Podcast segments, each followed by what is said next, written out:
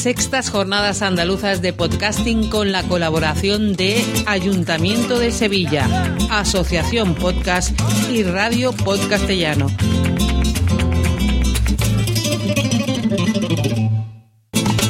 Buenos días, señores y señores. Siguiente podcast del día. Pienso luego, ya tú sabes, que siempre me lío con el orden. Tenemos a gran Eduardo Norman y tenemos a nuestro queridísimo y gran Juan Antonio Campos. Filosofía y humor. Hala, señores.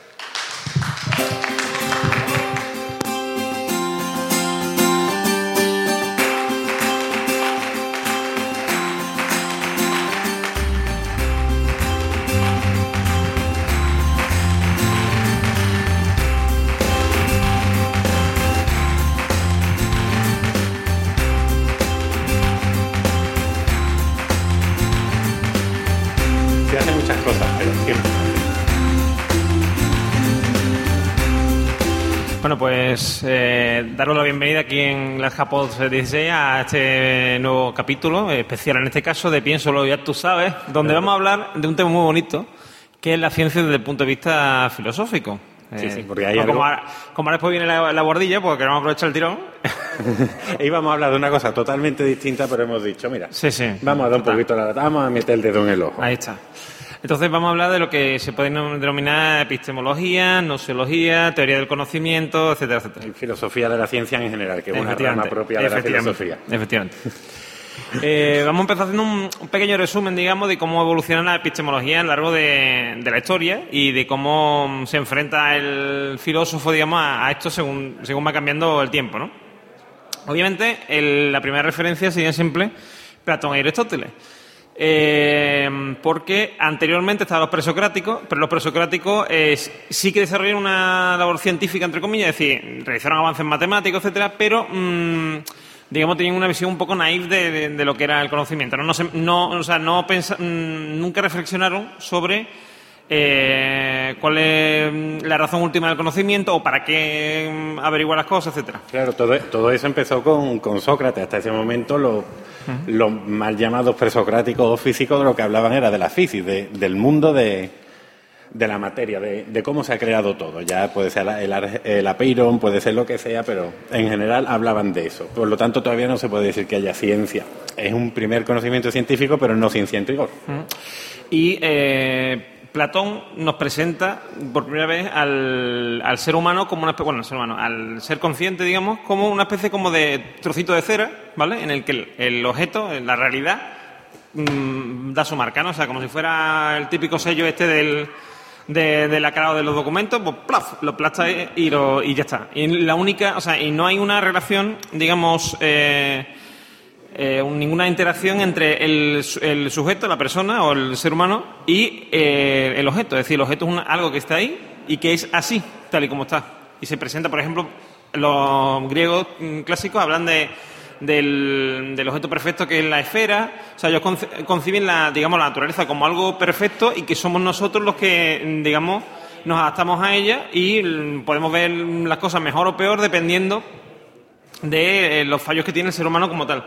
Pero para, para hacernos un- una idea antes de seguir, eh, tú, tú lo has dicho muy bien, la esfera. Para los griegos, eh, todos los cuerpos celestes que, que miraban en el cielo eran esféricos. Por lo tanto, para ellos, eh, la esfera es lo perfecto, porque no tiene ni principio ni final. Pero en cambio, el ser humano, que vive en un mundo regido por el movimiento, es lineal. Tiene un punto en el que nace, el punto A, y un punto en el que muere, el punto B. Por lo tanto, hay una diferencia entre esas dos concepciones espaciales y, y de la ciencia en general, de la visión del mundo, de la antología. Claro, entonces, eh, conforme va avanzando la, mm, la, vamos, la filosofía en el pensamiento, en todo lo que es la filosofía antigua, desde, ya digo, Platón y Aristóteles hasta prácticamente el siglo mm, XVII, Sí, más o menos, Descartes, XVII, más o XVIII, menos. sí. Eh, no se plantea un cambio de paradigma, en el sentido de que se sigue considerando que el, el- el individuo no tiene ningún tipo de, de influencia sobre, sobre el conocimiento como tal. Ah, Creía que iba a pegarte. Creía, creí que me iba a pegar aquí el señor Flor Blanco, me parece que sé que no. Yo que siempre que veo algo así me acerco mucho, entonces no, no he tenido ningún problema. Pues en, este caso, como estaba diciendo, eh, lo que ocurre es que eh, cuando llega Descartes empiezan a, plantearse que a lo mejor el, individuo tiene alguna influencia sobre, mm, sobre el, o sea, es decir, la, la, imaginación y, la, y la forma en que el individuo se enfrenta a la realidad tiene, tiene influencia sobre esa percepción de la realidad. Es decir, el observador influye en lo que se observa. Claro, porque si nos damos cuenta, hasta la modernidad, desde que tenemos ciencia, desde el siglo V antes de Cristo hasta el XVII que hemos comentado, eh, la noceología, que es la relación de conocimiento entre el sujeto que conoce y el objeto conocido, porque eso es lo que hay, hay alguien que conoce y algo que se conoce. Pues hasta ese momento eh, la primacía la tenía el objeto, pero ahora con la modernidad, con Descartes, con el, con el pienso, luego yo existo, yo pienso, yo existo, es el sujeto el que va a desarrollar el, el conocimiento. ¿Te parece bien más o menos esa aclaración? Sí, está correcto. Entonces, para eh, que veamos que ahí hay un giro. Efectivamente. Eh, como ha dicho antes Juan, con Descartes llega este, este giro y eh, llega esto famoso de mm, pienso, luego existo, como ha dicho también Juan. Y el, sobre todo la sensación de que, de que el, el hecho de la existencia de individuos marca una un hito, digamos, en el conocimiento. Es decir, la naturaleza, el, entorno nuestro no sería conocible, no, se podría conocer si no existiera el ser humano. Porque no habría nadie. Es lo típico esto de si se cae un tronco en medio de, o sea, un árbol en medio del bosque, alguien lo hace ruido, hace ruido. Pero si no hay nadie para escucharlo. E interpretar lo que, hay. No hay no nada. hay nada. O sea, quiero decir.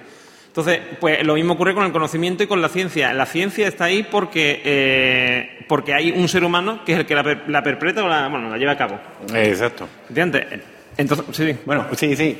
Eh, quería decir que este giro en filosofía se llama el giro copernicano, porque en filosofía es cierto que lo hace Descartes, pero realmente en el ámbito físico lo hace Copérnico.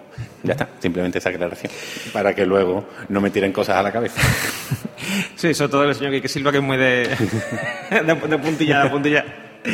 Y, eh, como decíamos, eh, con Descartes aparece el racionalismo, que esto que siempre hemos dicho que lleva al neoclasicismo, a la ilustración, todo esto, pues eh, nace aquí, ¿no? Y, sobre todo se ve muy bien en, en el tema, o sea, si, uno estudia, por ejemplo, la física o la química, aquí es donde empieza a aparecer la, física, o sea, aparece Newton, aparece mm, Leibniz, aparece un montón de gente que lo que hace es empezar a, observar el mundo desde un punto de vista, mm, em, digo, más, eh, más directo, es decir, más implicado entre la relación del ser humano con la naturaleza. Porque antes, el, cuando hablamos de Platón, Aristóteles, etcétera, en ese momento hubo mucho avance científico, pero digamos que era como el, que va a un, a un, museo y empieza a mirar los cuadros, tal. O sea, el, hombre era como un mero espectador. Aquí ya el hombre, como hemos dicho, es un, artífice del conocimiento y se mueve así, ¿no? Claro, se, sitúa en el centro de la realidad, que eso es un, es un hecho fundamental para,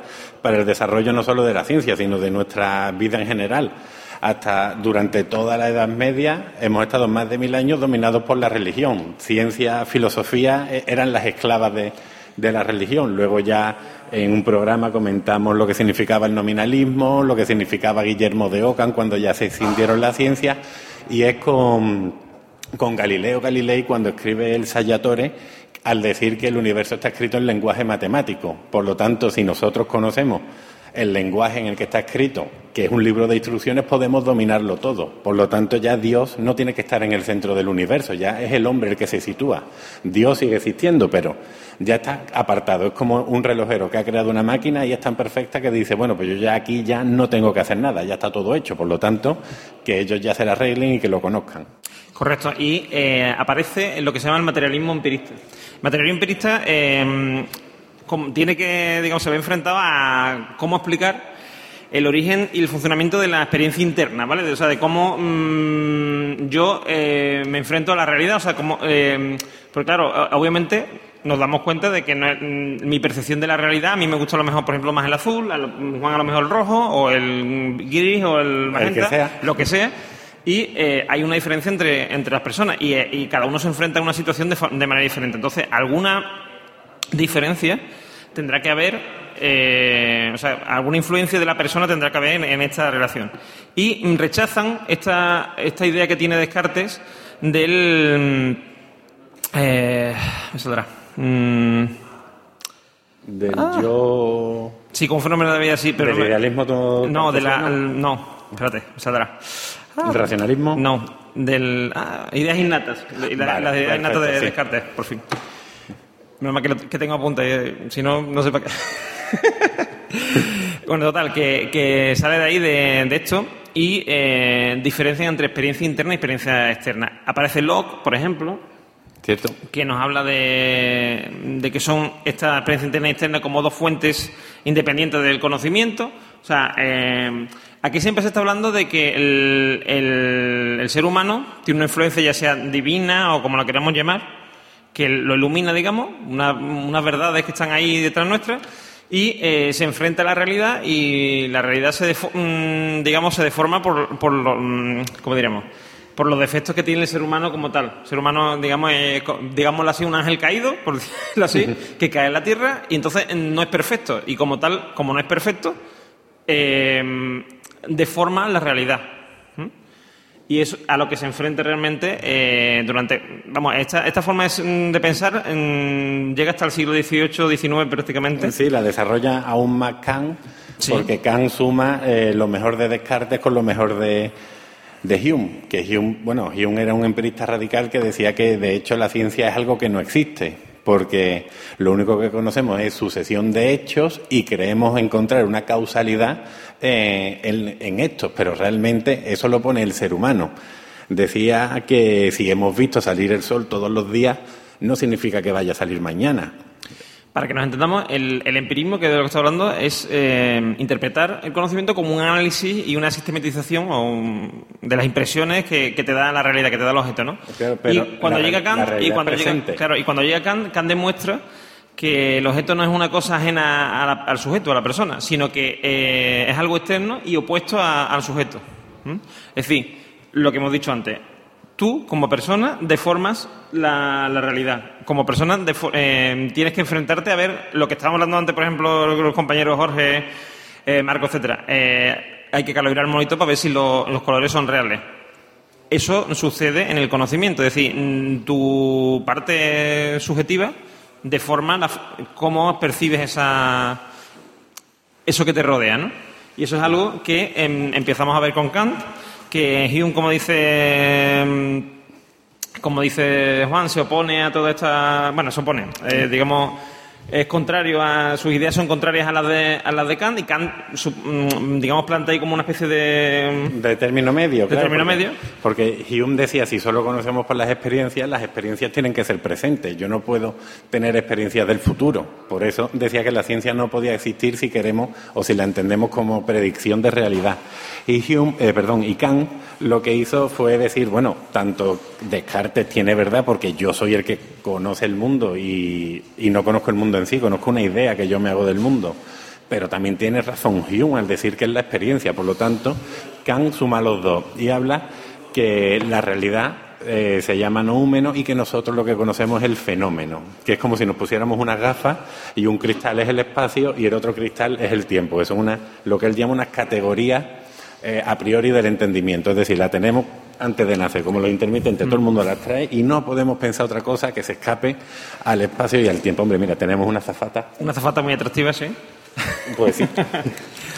Eh, después, eh, de- justo después de Kant, viene Hegel, que viene ya... Ay, qué loco. A mí no, a mí no me das cariño, Fran, qué bonito. Eso está, eso está precioso, ¿eh? ¿Será que no le das lo que yo le doy? Menos mal, menos mal, menos mal, menos mal. Pues eso, es, eh, porque para Hegel el sujeto y el objeto eh, son idénticos y, y digamos que la realidad se basa en el desarrollo, el autodesarrollo del espíritu absoluto. Claro, bonito, eh, de hecho, qué eso, bonito, ¿eh? eso es, sí, sí, además es una, es una auténtica paranoia y el terror de la carrera de filosofía, porque no sé en qué asignatura nos mandaron leer no solo el prefacio. Mira, me cache la mano. Para esto te interesamos, tienen ¿no, los podcastes? Vamos, unos muertos de hambre. Bueno, eh, me, me he perdido con el robo que me han hecho. Sí, está- estaba diciendo, estaba diciendo que era un infierno Ah, el libro sí, de sí, sí, eh, el prólogo de la fenomenología del espíritu, de Hegel. Que, que no había que leerse el libro entero, solo había que leerse el prólogo. Me lo leí como cinco veces y, y no, lo entendí. No entendiste nada, evidentemente. no. Pero bueno, más o menos dice en seis pasos y cada paso se divide en tres pasos y algunos de estos pasos se dividen en otros tres pasos, como de la del yo individual, que es el primer paso, voy a conseguir llegar al yo trascendental, que es una fusión con el, con el universo entero, con, con todas las mentes. Y yo no sé, Juan, si ya aquí deberíamos empezar ya con lo, digamos, lo Con lo fuerte. serio, sí, porque esta era la introducción. Esta era la Eh, introducción, Esto era lo sencillito, para que nos vayamos haciendo una idea. Y, y mira, ahora mismo la cara, la gente tiene la misma cara que mis alumnos. Sí, sí, totalmente. Es que está- hemos estado muy serios, Juan, para lo que somos nosotros. Eso es verdad. No venía a soltar rollo aquí. Sí, sí. Hemos estado demasiado, También, demasiado, también. demasiado académico, me parece a mí. Yo creo que sí. Vamos a la idea, la idea de, de esto, que la verdad es que no sé cuánto tiempo nos queda. No lo sé, pero ya, ya no avisa a Fran Blanco. Fran Blanco se empieza a poner rojo, como su, como su polo, y ya no avisa. O tenemos tiempo infinito. Sí, tenemos tiempo infinito. Ah, tenemos tiempo infinito, perfecto. Pues entonces ya está. Bueno, pues fue sobre todo en la modernidad, cuando hablamos de Descartes, cuando hemos hablado del giro copernicano, cuando esta, la ciencia físico-matemática empieza a se- a separarse del resto de ciencias y empieza a considerarse a otros saberes como puede ser la filosofía, como puede ser la metafísica o la literatura de, de un segundo orden, porque no están basadas en el principio de tecnológico, no, no nos están dando unos resultados aplicables, no hay una comunidad de científicos que, que la apoye y la vale, porque, bueno, como decía Mario Bunge, un, un filósofo argentino, la ciencia tiene que tener ciertas características, que es que haya una comunidad científica que llegue a un acuerdo, que haya un lenguaje, que esté abierta al cambio, a la modificación, a la reestructuración, es decir, eh, que se pueda modificar, lo cual también lo, eh, lo diferencia de las pseudociencias, como puede ser la quiromancia o el feng shui o cualquier otra historia. Pero bueno, eso no nos meteremos hoy. Que nos también meteremos- podríamos llamar también pseudofilosofía. O fi- mm, O filosofías orientalistas, algo raro. efectivamente, no porque sé. eso en realidad ni es filosofía ni es nada. Eso De es, na- de nada. Pero bueno. Vamos a pinchar un palo. ¿Qué le vamos a hacer? Hay gente, hay gente que se lo Hay gente gente que lo disfruta. Hay gente patón. Menos los onis que sí existen. Bueno, el caso, que Eso te ha quedado el mensaje subliminal de... eso está demostrado Sí, sí, científicamente. de- tú estás en Rockwell, ¿no? En los Yo Bueno, pues es en esta época cuando, eh, digamos, que el saber físico-matemático se distingue de, lo que ahora se llaman saberes humanos. Y no los querían catalogar como ciencia, porque decían que los resultados de este se medían por probabilidades, que el objeto de estudio era el ser humano y la sociedad, y por lo tanto eh, nunca podemos llegar a conocer totalmente el objeto de estudio, porque el ser humano es una realidad muy compleja. Y, y sobre todo lo de probabilístico, porque la ciencia siempre ha sido algo de ser muy exacto. La- el espacio es la velocidad partido por el tiempo, calor absorbido es igual a calor cedido, y yo de segundo de bachillerato no recuerdo más. Así que más o menos. Además, además hay, un, hay un problema, digamos, que presenta eh, todas las ciencias humanas, vamos a llamarlo así, o, la, o la disciplina de análisis del ser humano, que es que el propio estudio, de- o sea, el propio objeto del análisis es el que realiza el estudio. Con lo cual estamos sujetos a, la subjetividad. No es lo mismo, o sea, por ejemplo, podemos hablar de zoología, incluso de etología, en el sentido de estudio del comportamiento de los animales, y considerarlo una ciencia. ¿Por qué? Porque mm, tú, desde, el punto de vista externo, o sea, desde fuera, estás observando cómo se comporta un perro, o cómo se comporta un mono, o quien sea. Pero cuando estás eh, cuando estás eh, observando al ser humano, estás haciendo un juicio sobre ti mismo. Estás diciendo, no, este está haciendo eso, has montado una guerra ahí, no sé qué, porque, mm, porque por tal cosa. Pero claro, si tú a lo mejor tienes los mismos ideales, tienes los mismos, o sea, con lo cual estás, eh, digamos, mm, modificando esa realidad, porque le estás dando tu, tu opinión. Claro. Y eso es lo que, digamos, eh, eh, ha obstacu- ha obstaculizado siempre que se consideren las eh, ciencias mm, humanas o sociales, se consideren como una ciencia rigurosa, rigurosa. Y, firme. De hecho, eh, la economía, que es otra ciencia humana, eh, tenemos el caso paradójico de, de, ay, de este hombre, ¿cómo, cómo se llamaba? Yo- Malthus, yo- el que hablaba de por mí, sí, sí. crecimiento. Malthus, Malthus. Malthus. Pues si Malthus no hubiera dicho lo que dijo, que la población humana crece de un modo geométrico y el alimento aritmético, eh, pues todo se iba a ir al desastre. Entonces, ¿qué pasa? Como él lo dice, los distintos gobiernos o las, sí, sí, los distintos gobiernos o ministerios pudieron tomar las medidas oportunas y esa profecía no se cumplió. O el caso contrario, cuando tenemos a muchos economistas renombrados y famosos que de repente dicen, pues, la economía en tal país se va a ir a pique. Pues todo el mundo que tiene dinero ahí metido lo quita y se va. Por eso también se le critica mucho a las ciencias humanas eso, porque yo es que- yo ellos digo una mismos cosa, se, yo, se yo la, sus predicciones. yo la economía concretamente ni la consideré ni de ciencia ni humana. Ni humana. Pero bueno, en algún lado hay que meterla. El derecho, eh, la historia, todo esto son, son ciencias humanas. El caso y el problema está en el concepto de verdad que se maneja, porque parece que la, la- los saberes físicos manejan un tipo de concepto de verdad, los saberes humanos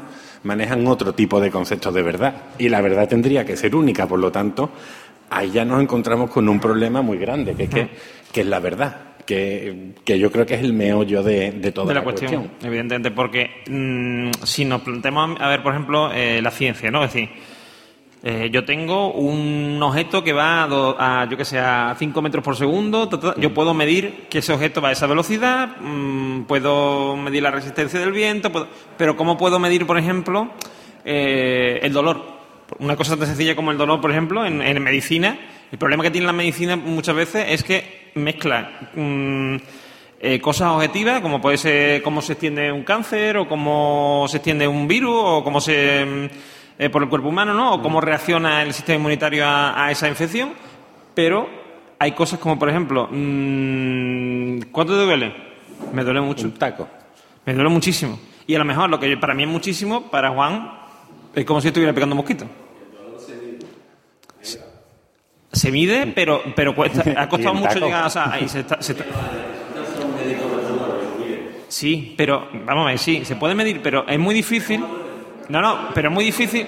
Pero verás, es muy difícil en una consulta, ¿vale? En una consulta, por ejemplo, que te llega un paciente y te dice, ¿a usted le duele? Y él te dice, sí, sí, me duele muchísimo. ¿Tú cómo sabes en ese momento que realmente le está doliendo o no le está doliendo? ¿Vale? Eso es el. Eso es concretamente un factor en medicina, por ejemplo, por, por poner un ejemplo, eh, de un, factor eh, que dificulta la labor científica dentro de la medicina. Obviamente, por ejemplo, ahí el ojo clínico que se llama influye mucho. El médico, la, la observación del médico y la experiencia que tiene suple, digamos, esa, mm, ese mm, problema científico. Pero, mm, ¿cuál es la verdad? Eh, ¿Te está mintiendo el, el médico? Como diría el doctor Howe, mm, siempre mienten. ¿O en realidad la verdad es la del médico que dice, no, a este hombre no le duele, este es lo que quiere que yo le dé la baja, ¿sabes? ¿Cómo distingues ahí? Pues ese es el problema que se, que se presenta en, la- en las ciencias, entre comillas, que no son empíricas.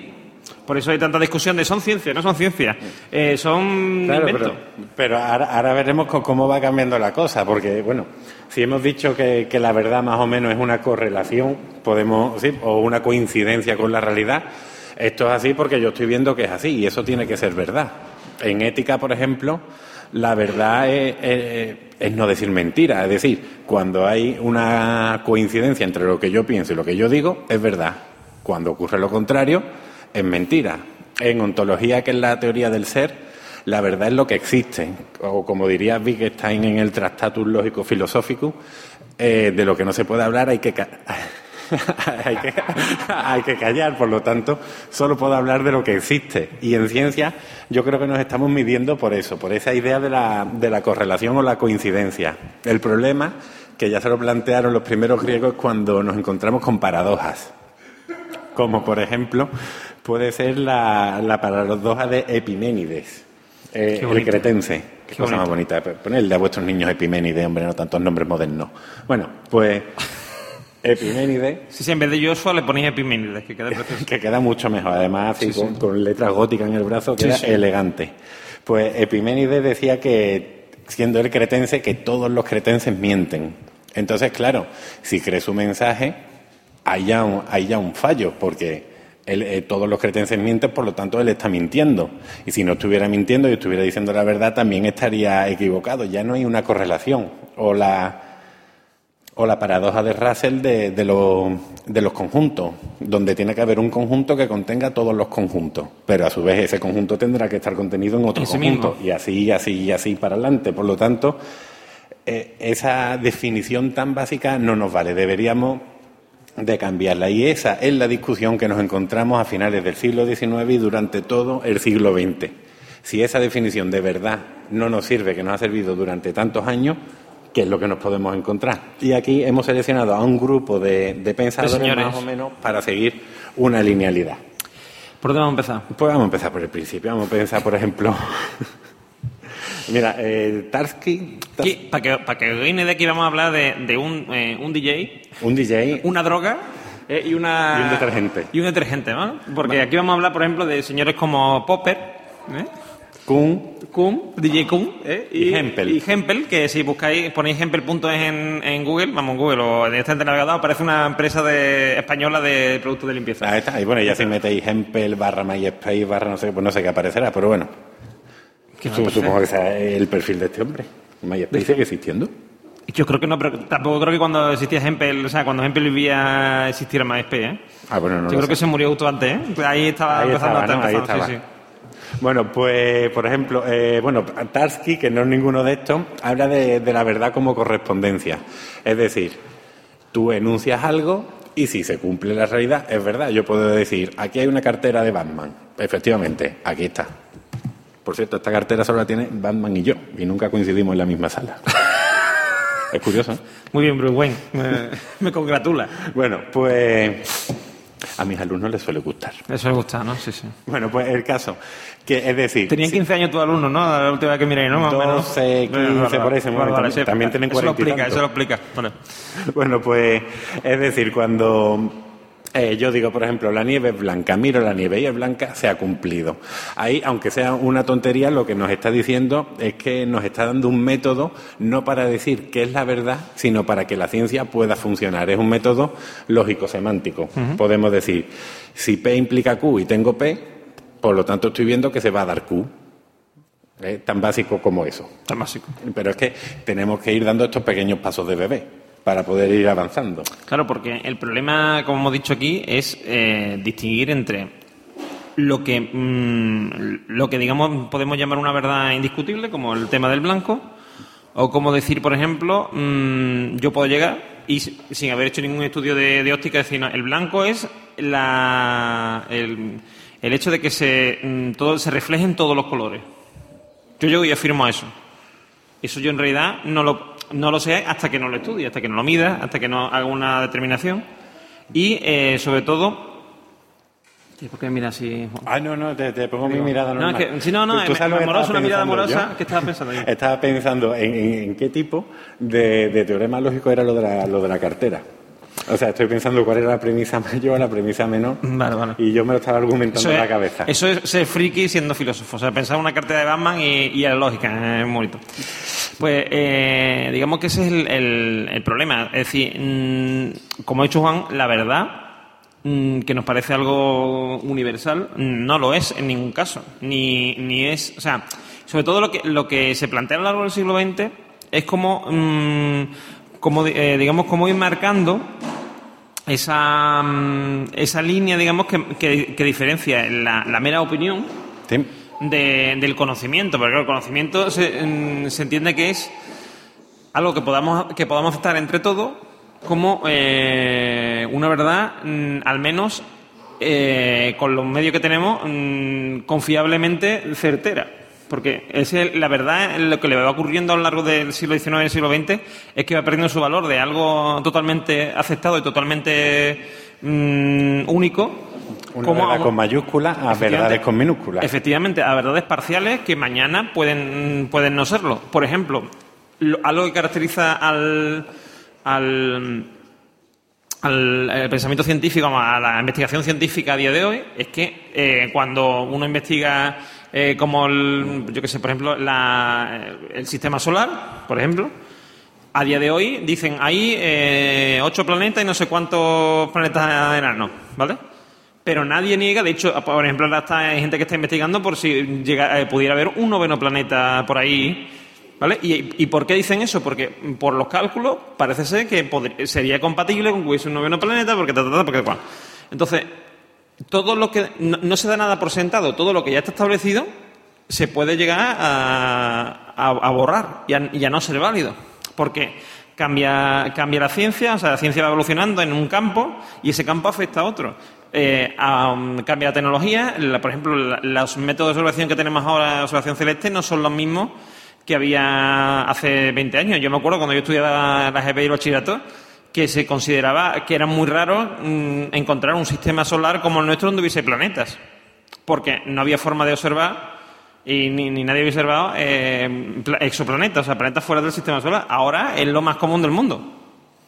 Y se descubren supertierras y tal cada dos por tres. Y la, la nueva Tierra ya no es noticia, ya eh, nadie eso le llama atención. Con lo cual, eh, el concepto de verdad de un, de un filósofo, o sea, de un filósofo, de un científico, no tiene nada que ver con el que podía ser, por ejemplo, para, para Platón o para Aristóteles, como, como hemos empezado diciendo. ¿Por qué? Porque para ellos, cuando observaban algo y lo certifican, decían esto es así, decían esto es así y se acabó. Porque mm, no, no puede cambiar en- de ninguna forma. A día de hoy no. A día de hoy, lo que yo doy, o sea, de hecho, por ejemplo, ahora la- todos son teoremas. Antes se decía la ley de la gravedad de Newton. Ahora ya no se llama, o sea, por ejemplo, eh, mucha gente eh, cuando habla en contra de la teoría de la evolución, hablaba en contra de ella, pero dice, no, no, es que es una teoría, todavía no está mm, comúnmente aceptada por todo científico porque es teoría, si no sería una ley. No, es que ya no se dice la ley de la evolución, porque ya saben que, que- lo que hoy estamos afirmando mañana puede que lo neguemos. Con lo cual, todos son teorías. No hay- a no ser que algún día lleguemos a una verdad absoluta ya al final del todo, que lo descubramos todo. A lo mejor llegamos, pero todavía no. Que nos por, eso, por eso, Norwood Russell Hanson eh, hablaba Qué de. qué bonito ha quedado. Lo repito otra vez. Venga, venga. Norwood Russell Hanson hablaba de, de la observación cargada. Decía que, la, eh, que somos los seres humanos, los hombres, los que hacemos ciencia. Realidad hay una. Y cada vez que hacemos ciencia es porque estamos mirando la realidad desde un enfoque distinto. Por lo tanto, eh, como hemos dicho antes de- del color blanco, hay una realidad, hay que distinguir, como él decía, como Hanson decía, entre el ver qué y el ver cómo. El ver qué es que hay una realidad. Hay- Es la misma realidad la que había para Aristóteles, que la que había para Newton, que la que había para Einstein, que la que hay para nosotros.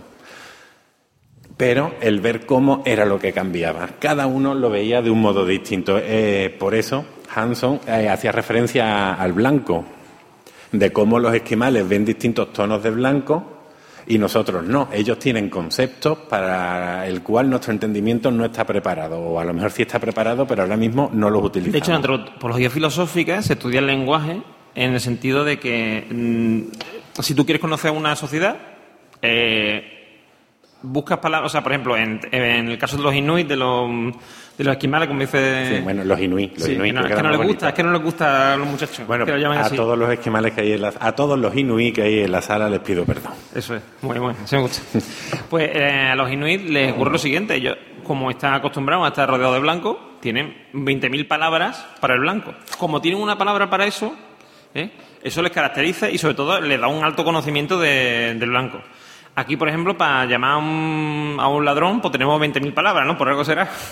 Nada más que que ver los políticos, ¿no?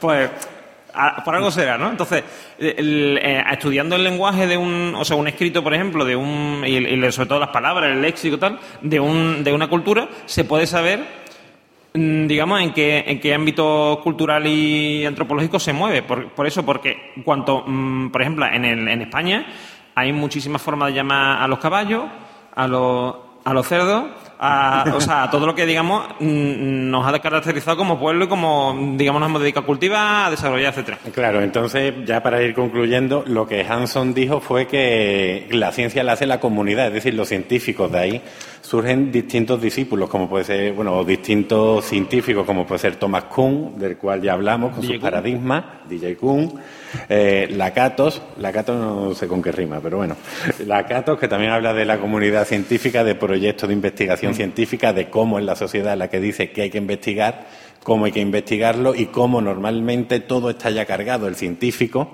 es aquel que ya sabe a qué meta quiere llegar cuando empieza a investigar algo. Cuando a ti un laboratorio te paga, te está pagando para que tú consigas algo. Por lo tanto, la ciencia no es algo objetivo y libre, sino que es algo Por totalmente eso, subjetivo. por eso, por eso una, por ejemplo, una, una ley de, de la ciencia actual, bueno, ley, una, una norma habitual de la ciencia actual es que en el momento que se establece una teoría, el resto de- de- del mundo científico, de los científicos del mundo, se dedican a intentar tirar esa teoría. Porque el momento que tiran la teoría abajo, o o que, bueno, o que no consigues tirarla, cuanto más, cuanto más ataques tenga esa teoría y menos éxito tenga, más fácil es pensar que la teoría es cierta y que, y que es válida. Con lo cual, nunca vamos a tener el- la certeza de que esa teoría es 100% válida, pero vamos a saber que hay algo de verdad ahí y que es por ahí es donde de- debemos de tirar, digamos, si queremos llegar a una verdad absoluta. Claro, bueno, y ya pensar si la ciencia humana lo que les fastidia a los científicos, lo que hacen que no la tilden de ciencia es que se mide por probabilidad y por subjetividad. eh, pues no sé, Heisenberg, el principio de incertidumbre que se mueve también por probabilidad, debería de no ser científico o deberíamos de cambiar el estatuto científico. Yo con eso creo que, ¿qué te parece? ¿Dejamos pasar preguntas Hombre, yo o diría- decimos algo más? Algún punto? ¿Alguien tiene una pregunta? Vale, entonces pa- pasamos a preguntas. Micro. A ver, Por favor, azafata, por hay favor. que ver, hay que Si ver está la ¿eh? organización. Bueno.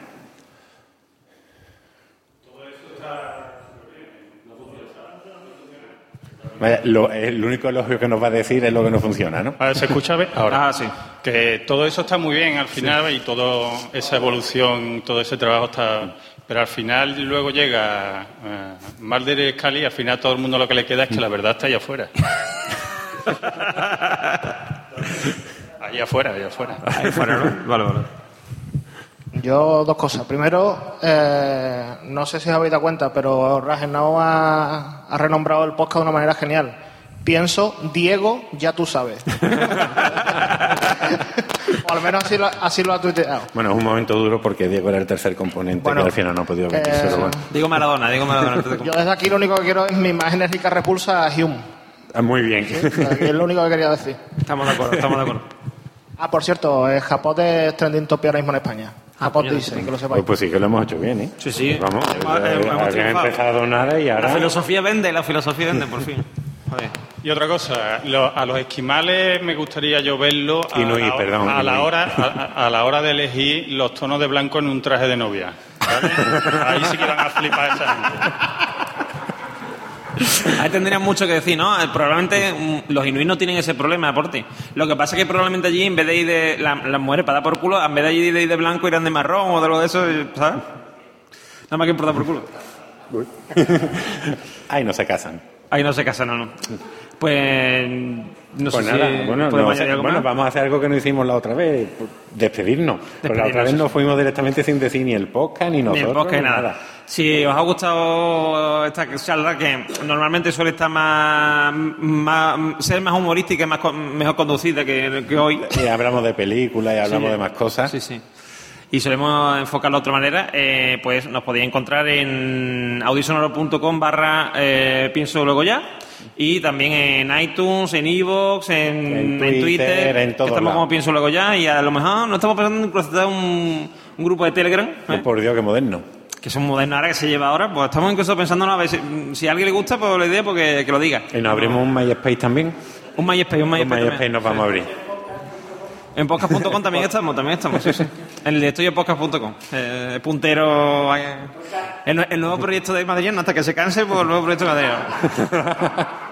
Bueno, y, y si no hemos sacado el último hace tiempo es porque hemos tenido un problema hemos grabando. tenido problemas, hemos tenido problemas, problemas técnicos, así que. eh, Todos los grandes podcasts tienen un problema. un- al, an- un, o sea, un día antes de que se, se emita este.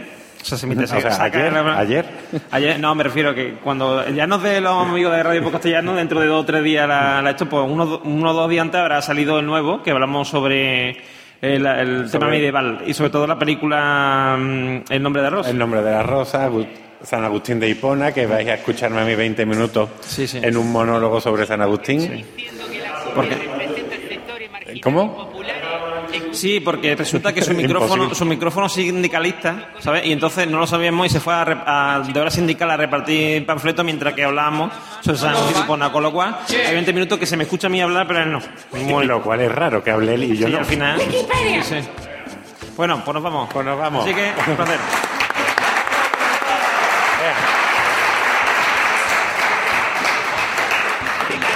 chabón. Y la arriba haciendo palmas y can, y can. Esta es la cumbia, la cumbia filosófica. No es pura metafísica, esto es cuestión de lógica. Este ritmo lo bailaban Demócrito y Platón, levantando las manos en pleno Partenón. Todos pensaban.